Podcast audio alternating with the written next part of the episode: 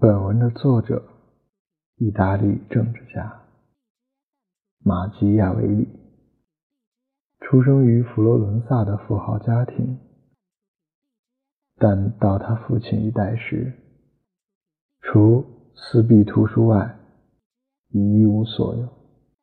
因此，他始终没有机会学习希腊文，而攻读拉丁文也是自学为主。一四九八年，出任第二国务院长官，后兼任共和国执政委员会秘书，负责外交和国防，经常下命出入意大利以及外国的宫廷。一五零零年出使法国，回佛罗伦萨后，他发现由于塞波尔贾的勃勃野心，共和国。正处于毁灭的边缘，他采取积极行动，随时准备去克服困难和危险。他的在前往瓦尔迪基亚纳与起义者的谈判路上一文，就是在这个时期写作的。一五零三年出使罗马，当皮埃罗·索德里尼当选为佛罗伦萨奇官。他成为了索罗里尼的左右臂。他见到各国雇佣军纪律松弛和专横跋扈，一心要建立由本地居民中招募的队伍。一五零五年，佛罗伦萨共和国通过建立国民军的立法，数年成立指挥国军的九人委员会。他出任该会秘书。一五零七年。神圣罗马帝国皇帝马克西米连一世准备从法国入侵意大利，佛罗伦萨奇官派遣他去瑞士和法国。一五零八年，他的关于日耳曼国家的报告脱稿，即阐明日耳曼民族力量的源泉，也指出。日耳曼人政治衰败的原因。当他从法国归来时，佛罗伦萨人正准备重新征服比萨城，国民军将受到战火的实际考验。他亲临前线，坚决与士兵一起作战。一五零五年六月八日，比萨投降。他和国民军对佛罗伦萨的胜利起了极大作用。一五一零年七月，他再次前往法国，劝说路易十二与教皇尤利乌斯二世和解，至少不要把佛罗伦萨拖入战争。但是法国人对他的游说却无动于衷。同年十月，他启程回国，竭力把佛罗伦萨武装起来。他一面从事军事和政治工作，一面。继续四处游说。一五一一年再去法国，刚从法国归来，又匆匆赶往比萨。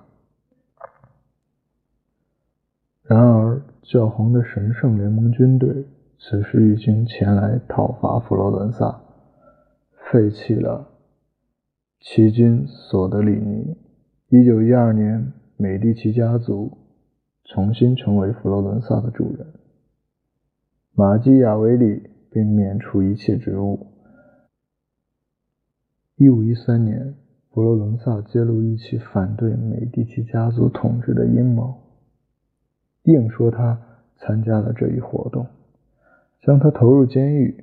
几经拷问，他始终陈述自己是无辜的，最终无奈被释放。这时他一贫如洗。藏身在佛罗伦萨附近的一个祖仪小庄园中，利用闲暇时间进行写作。不久，他的两名著作《君王论》和《论蒂托里维的最初十年》问世。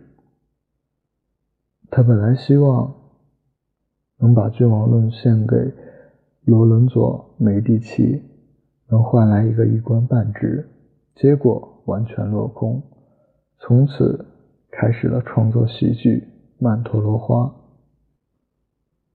罗伦佐死后，由筑基主教朱里·美第奇统治佛罗伦萨。斯特罗奇把他推荐给朱里，为感知遇之恩，他将《论战争艺术》呈现给斯特罗奇。这本著作与《论李维和君王论》一样，凝聚着他研究古代经典著作的心血。和他对戎马生活的真实体验。驻基主教朱里先派遣他出使卢卡公国，不久又批准他当选共和国使馆。在此期间，他向美第奇家族出身的教皇利奥十世呈现一篇关于佛罗伦萨政府机关的论文。直前恢复佛罗伦萨的自由传统。一五二一年十二月，里奥十世去世，朱里·美第奇成为佛罗伦萨的君主。由于立志改革政治，曾遵循马基雅维里的意见。一五二三年九月，朱里·美第奇当选为教皇，称克莱芒七世。这时。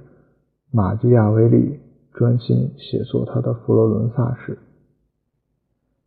一五二五年六月，他把已经完成的八卷史书献给新任教皇。教皇对他勉为有加，赐给他一百二十枚金币，鼓励他继续写作。他在这部著作中独辟蹊径，打破人文主义。历史编学的传统。同年，他创作另一部喜剧《克里奇亚》。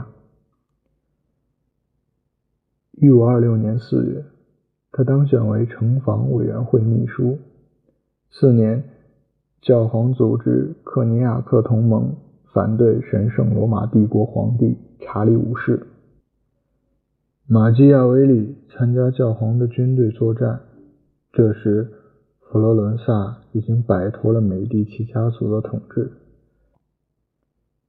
马基亚维里回国以后，企图恢复他在国务厅的职务，但是尽管过去美第奇家族只不过赐给他一点残羹剩饭，而共和国的侍卫们却丝毫不念他对祖国的一片忠贞和对自由的一贯热爱。就这样，他忧郁成疾，洋洋死去，年仅五十八岁。马基亚维里，一位伟大的思想家，在他的所有著作中，包括历史、政治、小说、喜剧，都表现出杰出天才。他是历史哲学家的奠基人之一，正如他自己在《论理为》。在序言中所说，他开辟了一条前人从未走过的道。